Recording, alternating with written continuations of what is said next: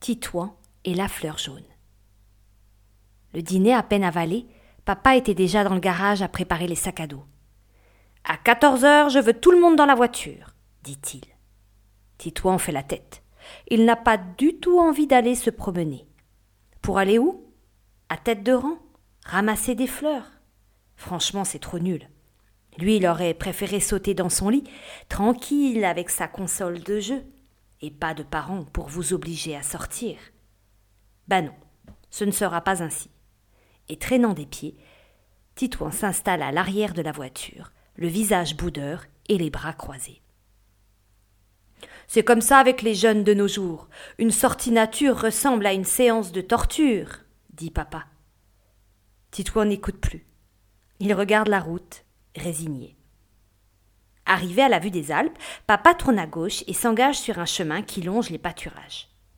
Au pied des sapins subsistent encore çà et là des petits tas de neige qui ont fait tant d'heureux cet hiver.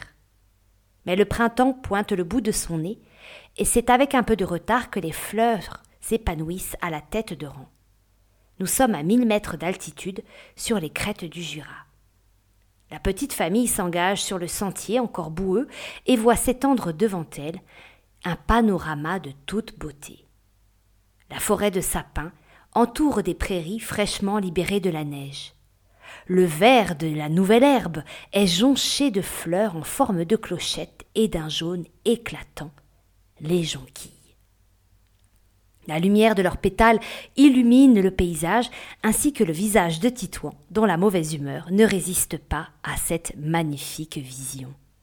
Il se précipite dans les champs, sautillant sur les mottes de terre, écartant les bras comme pour mieux embrasser la prairie.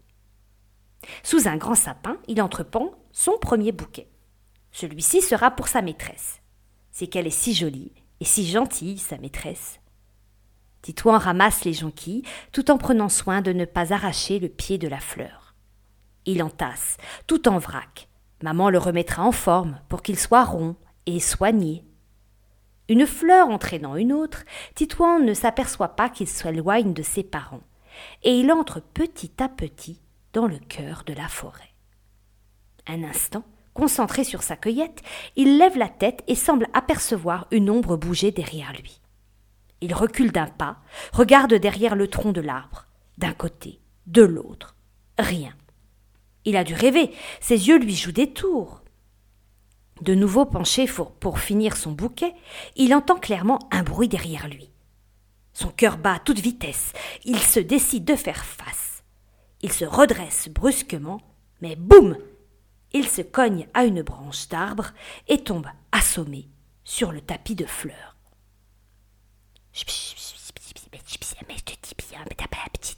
Tito entend des chuchotements autour de lui. Mais si, va nous voir, on peut pas rester là, il faut qu'on s'en aille. Titouan a la tête qui tourne et ses paupières sont lourdes. Il a de la peine à ouvrir un œil. Mais au-dessus de lui, il distingue deux petites têtes avec des yeux verts, couleur mousse de forêt, et des oreilles pointues. Non, ce n'est pas possible, pense-t-il. J'hallucine avec mon coup sur la tête. Il referme les yeux, secoue la tête, mais il entend toujours les voix. Ça y est, c'est trop tard, il nous a vus. Ah, c'est pas malin, hein, c'est ta faute. Titouan rouvre les yeux, se redresse sur ses bras et se retrouve face à face avec deux petits bonhommes, coiffés d'un petit bonnet pointu, vêtus de feuilles et d'épines, chaussés de sabots en bois. Il n'y a pas de doute, Titouan fait bel et bien face à des lutins qui se mettent à parler. Euh, salut, ça va ta tête? Pas trop sonné? Nous étions inquiets de te voir sans connaissance. Nous sommes désolés de t'avoir fait peur, mais nous voulions. Nous ne voulions pas que tu nous vois, tu comprends?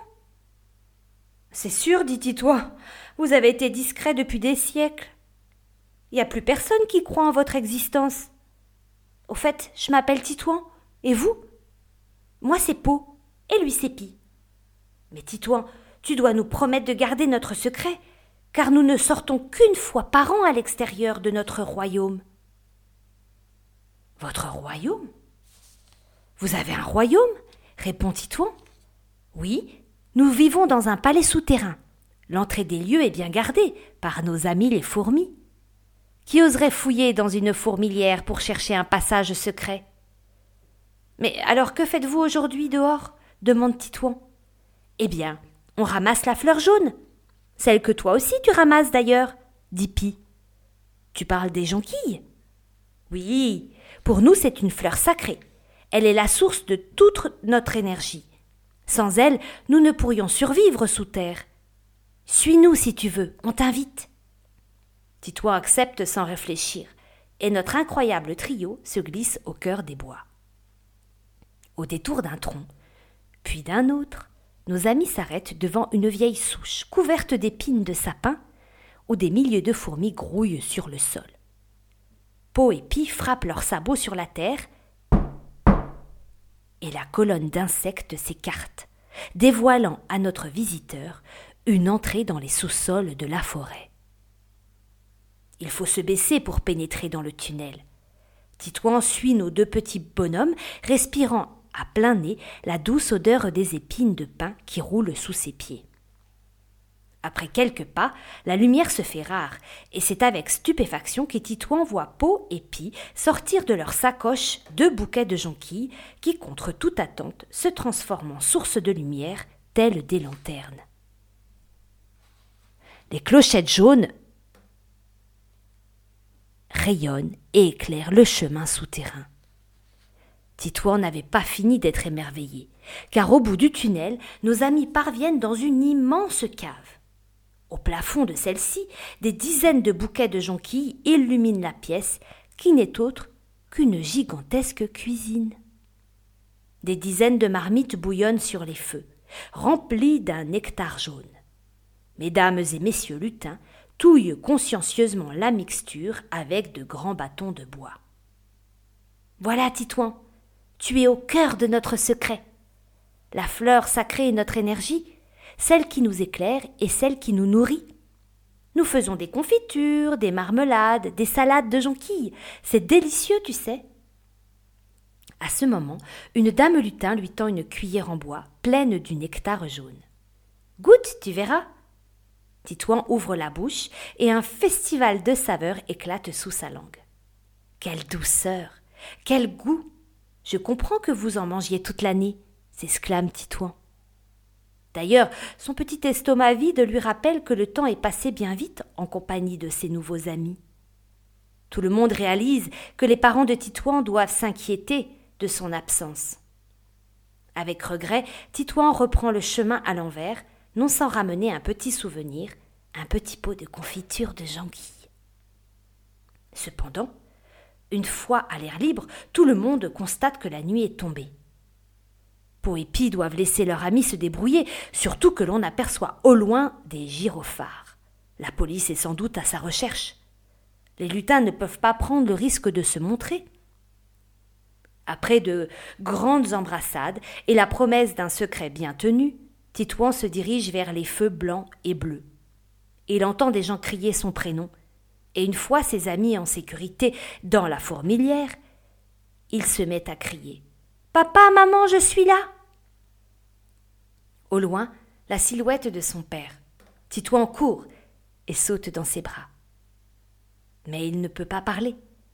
Il a fait une promesse. Il n'a pas envie de mentir à ses parents. Alors il arrêtera son récit au moment où la branche d'arbre l'a assommé.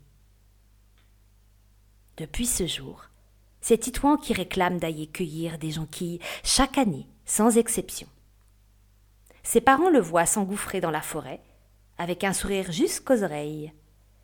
Et lorsqu'il ressort, il a comme un drôle de petite mixture jaune tout autour de la bouche, et un air heureux.